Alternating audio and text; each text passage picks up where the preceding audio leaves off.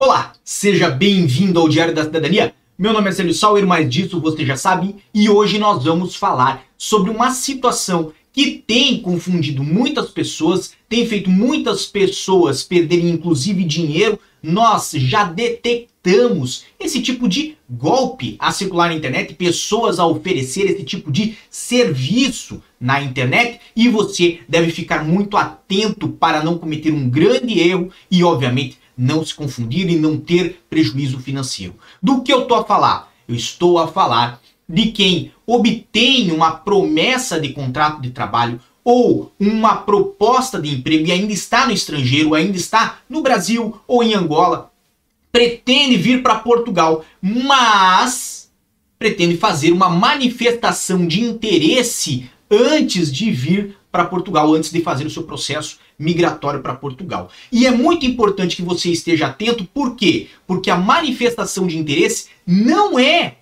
o processo adequado para essa finalidade. Na verdade, a manifestação de interesse é um conserto de uma situação que já começou irregular ou ilegalmente, que é o processo migratório. Ou seja, a manifestação de interesse é feita uma vez que o indivíduo já está aqui em Portugal, mas não e nunca antes de vir a Portugal. Entenda, a manifestação de interesse é como se fosse um arranjo feito naquele motorzinho do Fusca que você coloca um chiclete, coloca um arame, coloca um grampo de cabelo.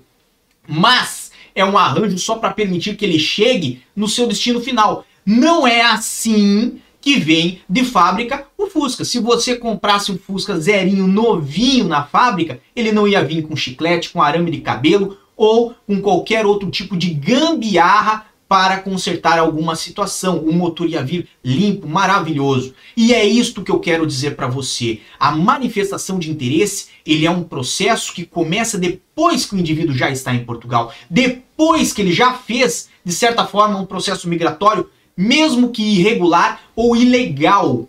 E ele vem este processo de manifestação de interesse, ele vem para consertar uma situação e permitir essa pessoa obter uma regularidade. Mas entenda, hoje a manifestação de interesse não toma mais aquele prazo que tomava de 12 a 24 meses. Muito pelo contrário, tem muitas pessoas, por conta dessas paradas do CFI retomadas, que estão em processo de manifestação de interesse há aproximadamente três anos e meio. Então é um processo demorado, é um processo burocrático e, evidentemente, se você está nessa situação é porque já ingressou regularmente, irregularmente em Portugal.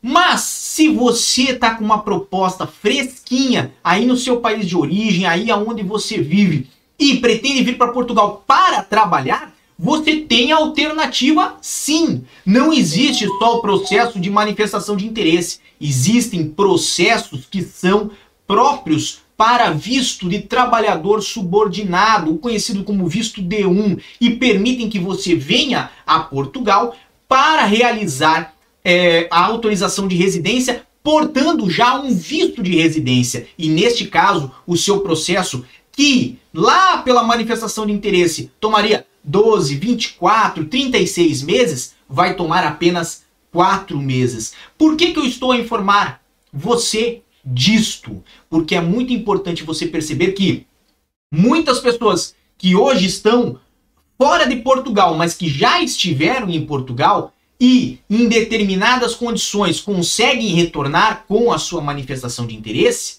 se você nunca veio a Portugal e tiver uma manifestação de interesse feita para vir a Portugal, poderá, além de ter a sua entrada impedida no país, poderá sim ter uma problemática na imigração e considerar que aquele documento é fraudulento, é falsificado, porque de fato não constitui e não representa a verdade.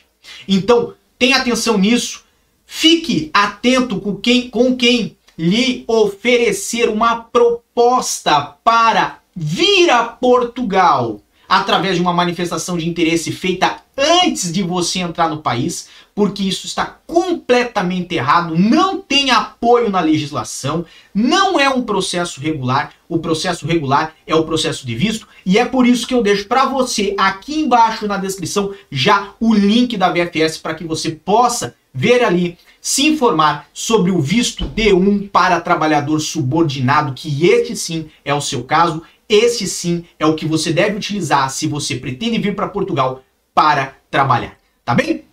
Então, por enquanto, é só isso, mas eu conto sempre com você aqui no nosso é, Diário da Cidadania, aqui no nosso YouTube e lá no meu Instagram, no arroba Muita força e boa sorte, um grande abraço a todos e tchau. O que você acaba de assistir tem caráter educativo e informativo. Compõe-se de uma avaliação genérica e simplificada. Agora, se você quer saber de fato como as coisas são, você vai ter que ler.